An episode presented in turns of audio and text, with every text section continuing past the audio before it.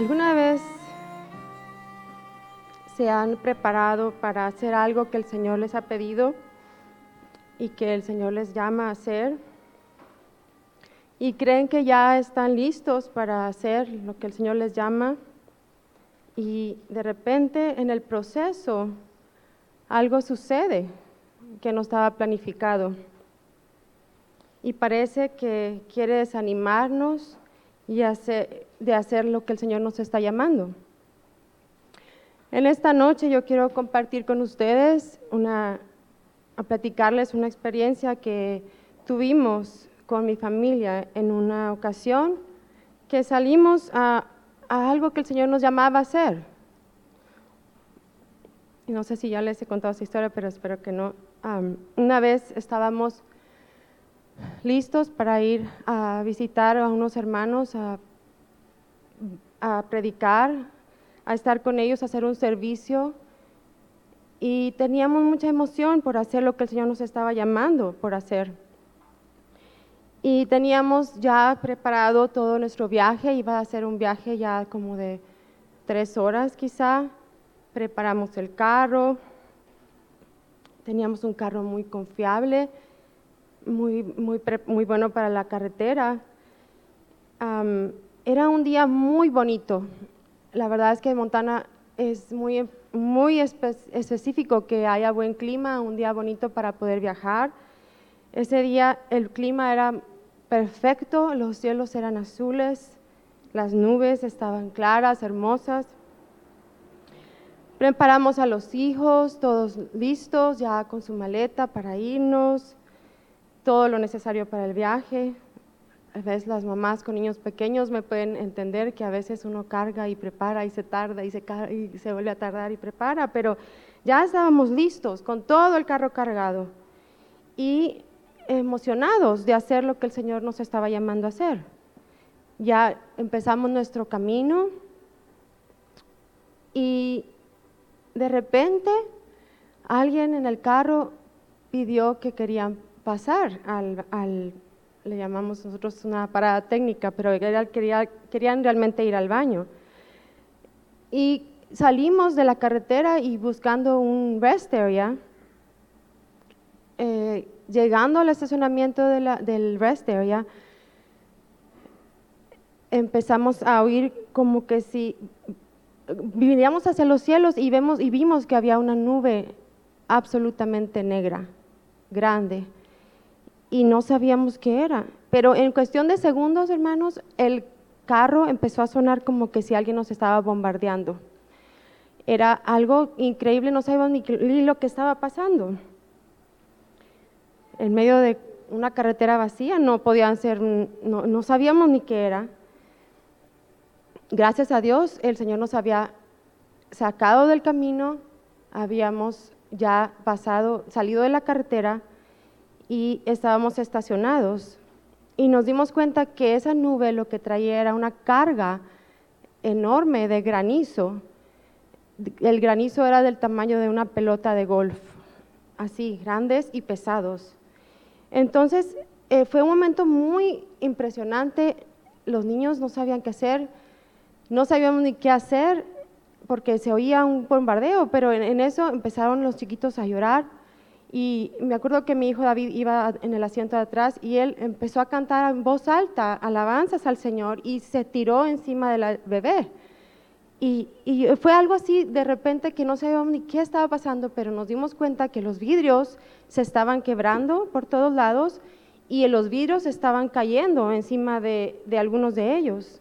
Entonces, rápido tratamos de hacer, no podíamos bajarnos del carro, teníamos que quedarnos ahí, pero estábamos cerca de los baños, entonces mi esposo manejó, eh, se subió a las banquetas y se manejó, cerca de la casita de los baños. Y ahí fue donde nosotros corrimos y salimos y nos refugiamos adentro de ese pequeño edificio.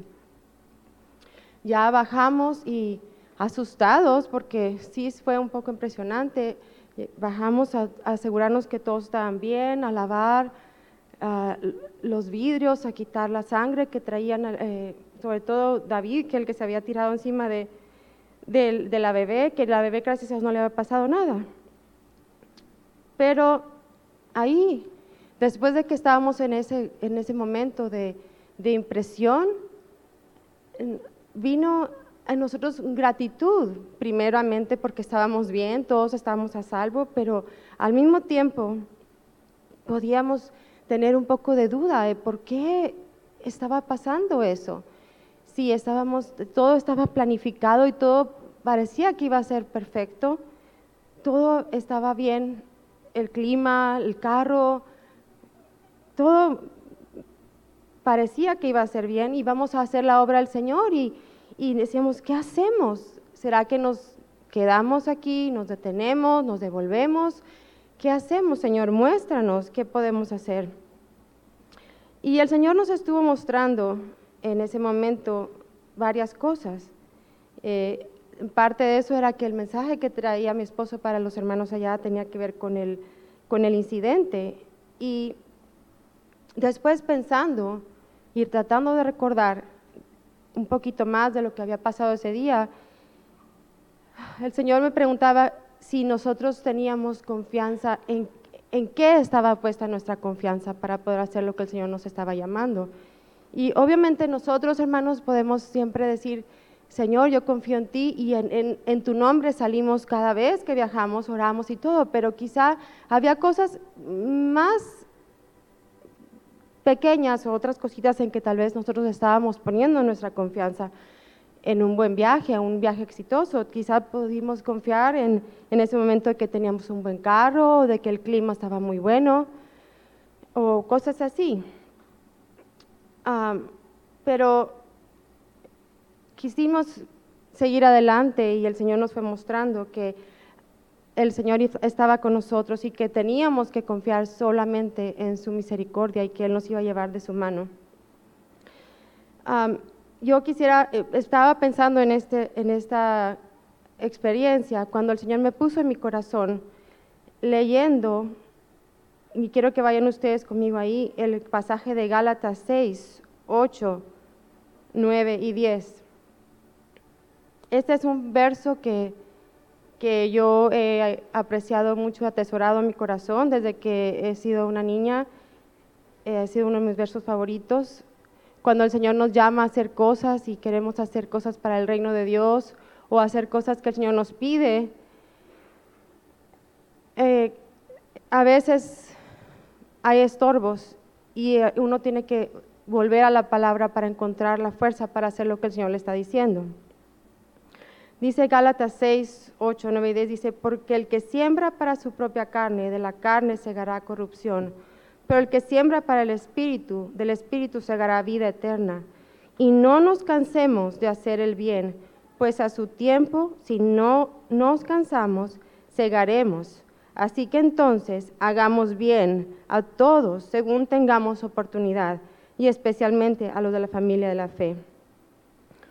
Y yo leyendo este verso eh, me preguntaba, Señor, ¿qué es hacer el bien? Hacer el bien puede tener muchas, podemos pensar en muchas cosas, pero para mí yo pensaba en hacer el bien es obedecer lo que el Señor nos pide hacer, hacer lo que, obedecer su voz. Amén. Esta mañana Ah, estaba estudiando y repasando mis notas y llega, llegó mi hija Mercy, la chiquita, y me dice, mami, ¿de qué vas a compartir? Y yo le dije, es una sorpresa. Entonces dice, ¿te puedo dar unos tips, mami?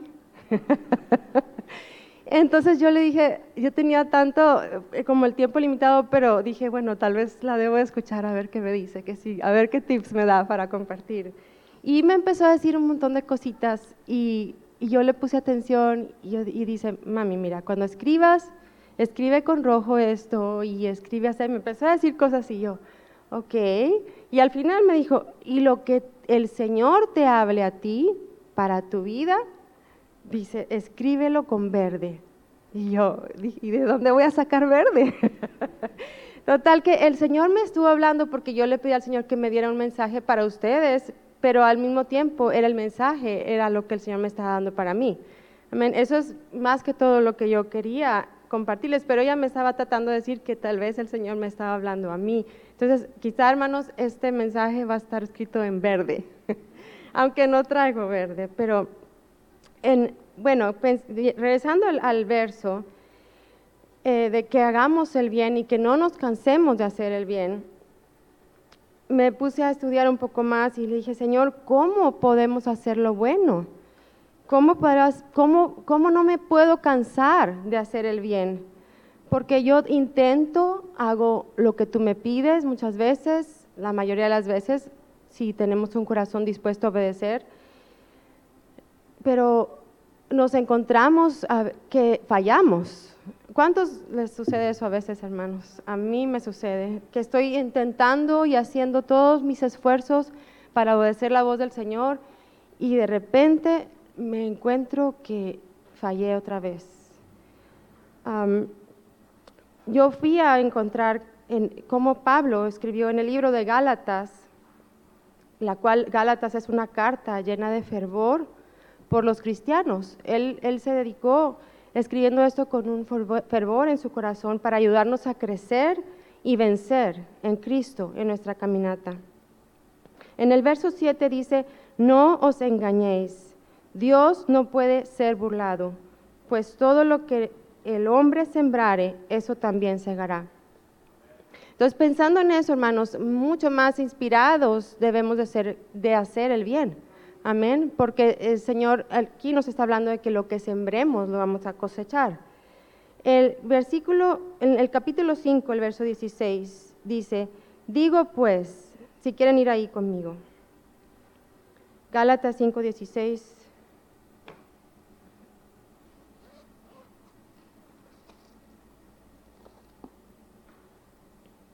Digo pues, andad en el Espíritu y no satisfagáis los deseos de la carne, porque el deseo de la carne es contra el espíritu y el, y el del espíritu contra la carne, y estos se oponen entre sí, para que no hagáis lo que quisiereis.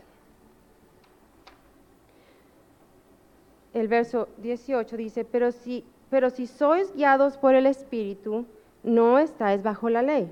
Y si manifestáis y, manifiestas son las obras de la carne, que son adulterio, fornicación, inmundicia, lascivia, idolatría, hechicerías, enemistades, pleitos, celos, iras, contiendas, disensiones, herejías, envidias, homicidios, borracheras, orgías y cosas semejantes a estas, acerca de las cuales os amonesto, como ya os he dicho antes, que los que practican tales cosas no heredarán el reino de Dios. ¿Cuántos de aquí, hermanos, queremos heredar el reino de Dios? Amén. Yo creo que todos eh, anhelamos el día en que podamos heredar el reino de Dios, pero a veces estamos intentando y tratando y volviendo a intentar y algo nos falla. ¿Por qué, hermanos? ¿Por qué nos pasa eso? ¿Por qué es que tratamos y, fallamos? Aquí, yo tengo aquí escrito que necesitamos abandonar las obras de la carne y no podemos tratar de heredar el reino por la ley, sino siendo guiados por el Espíritu. ¿Cómo? No confiando en nuestra habilidad de cristianos, no confiando en nuestra fuerza humana, no confiando en nuestros esfuerzos de ser santos. Creo que Pablo, él tenía muy claro eso en su vida. Él había vivido poniendo demasiados esfuerzos para poder cumplir la ley. Él tenía metas altas y él aquí se eh, esfuerza bastante en hablar a los cristianos de que no podemos llegar a heredar el reino confiando en nuestras propias fuerzas. Amén, hermanos. ¿Cuántos de ustedes, incluyéndome a mí, hemos dicho a veces, si tan solo me esfuerzo un poquito más, lo voy a hacer? O tal vez encuentro más fuerza de voluntad dentro de mi ser. Hay, hay, veces en que nosotros de verdad, hermanos, queremos y anhelamos hacer el bien, pero, pero no, no, queremos hacerlo porque creemos que vamos a encontrar fuerza de voluntad para hacerlo. Aunque nos sigamos esforzando en nuestras propias fuerzas, el pecado y la carne están a la puerta y podemos pecar y caer en fracaso de intentar y seguir intentando. Amén. ¿Cómo somos purificados, hermanos? La Biblia dice que somos purificados por la fe y no por nuestras propias fuerzas ni por nuestro propio esfuerzo. Pablo intentó llegar a Dios en su carne por medio de todos sus esfuerzos. Él tenía un deseo ferviente de agradar a Dios, más ferviente que, que inclusive muchos cristianos en la humanidad. Pablo tenía un deseo de estudiar la palabra, sabía cómo aparentar santidad, trataba de ser justo con su propia fuerza y su poder personal. El camino en que Pablo estaba era un camino de orgullo propio. Era un hebreo orgulloso de sus propios méritos. Guardaba la ley sin faltas. Pero a pesar de todos sus esfuerzos, no podía ver a Jesús. El enemigo está detrás de los pensamientos y de, las, de, que nosotros podemos tener o que la humanidad pueda tener de intentarlo con más fuerza. O tal vez el enemigo viene y nos dice, no has hecho suficiente, no has hecho lo que debes. Y, y quizá él se está burlando de nosotros creyendo que tenemos que esforzarnos o que confiar en nuestra propia fuerza. Hermanos, yo les digo que la única manera que vamos a poder lograrlo es caminando en el Espíritu y depender totalmente del Señor. Amén. No podemos confiar en, nuestra carne, no podemos confiar en nuestra habilidad. Necesitamos confiar completamente en el Espíritu y en la dependencia del Señor. Así será hecha la justicia en nosotros. Él va a ayudarnos a pelear cada debilidad y cada tentación. Y de, ahí, y de eso debemos de depender, hermanos, de la obra del Espíritu Santo. ¿Cómo viviremos justamente por la fe? ¿Alguien de aquí puede pensar cómo viviremos por la fe? Es, es la única respuesta es que tenemos que vivir bajo el nuevo pacto de Jesucristo. Amén. Dios viene a nosotros en nuestros pecados y debilidades y Él nos dice, yo lo voy a hacer. Amén. Él pagó el precio, hermanos. Estamos bajo ese nuevo pacto y Jesucristo es el mediador entre Dios y nuestra carne. Jesús hizo un trato con el Padre. Él nos sostendrá de su mano y nos sacará adelante. Él es el que nos guardará. Jesús descendió al mundo y, dijo que no haría absolutamente nada, nada en su carne sin obedecer a, a la voz del Padre. Aún así fue Jesucristo a la cruz, confiando en el amor del Padre, pues el Padre era el que lo guiaba todos los días. Jesús le pidió al Padre que lo sustentara en todo y le dijo a los discípulos que no haría alguna cosa por su cuenta, pues estaba bajo un pacto con su Padre. Hermanos, nosotros estamos bajo el pacto de Jesucristo delante del Padre. Va a ser la única manera en que podremos vencer las tentaciones, podremos, podemos terminar la carrera porque Jesucristo es el que hizo el pacto con el Padre y a través de Jesucristo es que vamos a vencer. Amén. Vamos a Salmo 89, 27.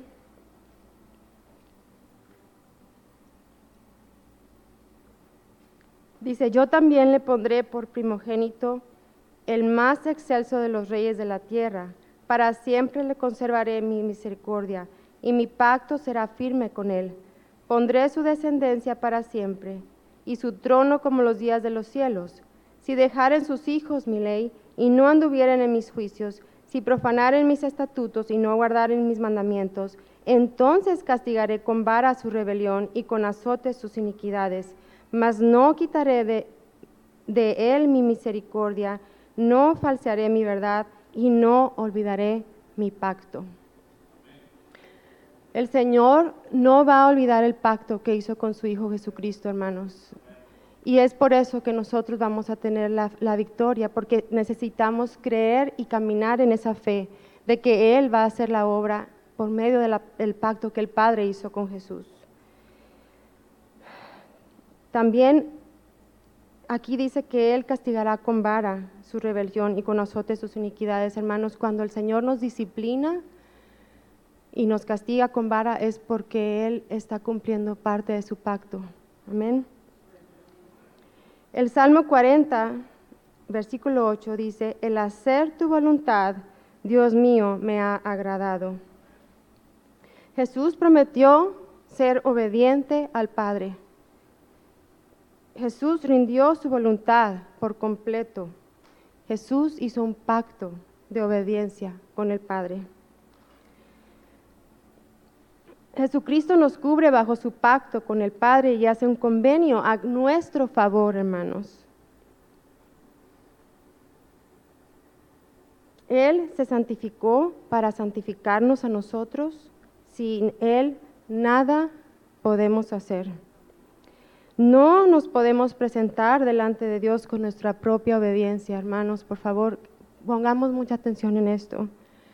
¿Cuántas veces nos sentimos es porque obedecemos al Señor que nuestra propia fuerza nos ha ayudado y porque somos obedientes estamos bien delante de Dios? Eso puede ser un error en nuestra caminata cristiana. Necesitamos reconocer que somos obedientes porque Jesucristo está, Él ya hizo el pacto con el Padre y Él está cumpliendo su obediencia a través de nosotros. No tratemos de producir nuestra propia fe, ni nuestra propia obediencia, ni nuestra propia justicia. Él nos cubrirá con su pacto por la fe y cuando estemos bajo Él, entonces obedeceremos a Dios porque hemos sido aceptados delante del Padre. Y nuestra obediencia hacia Él es un regalo de amor y gratitud, pues Él nos ha puesto bajo su pacto. Amén. Juan 14, 12 y 15. Vayamos ahí, dice, de cierto, de cierto os digo, el que en mí cree, las obras que yo hago, Él las hará también. Y aún mayores hará, porque yo voy al Padre. Si me amáis, guardad mis mandamientos. Amén. Nuestra fe va a venir por, por, el amor que nosotros tengamos hacia el Padre, nuestra gratitud. ¿Cuánto amamos al Señor, hermanos? No me contesten, no tenemos que contestar esto. Analicemos en nuestro corazón cuánto le amamos. ¿Cuántas veces hemos intentado avanzar con nuestras propias fuerzas en algo que el Señor nos ha pedido? Vamos a fallar, hermanos, si estamos poniendo nuestra confianza en nosotros mismos.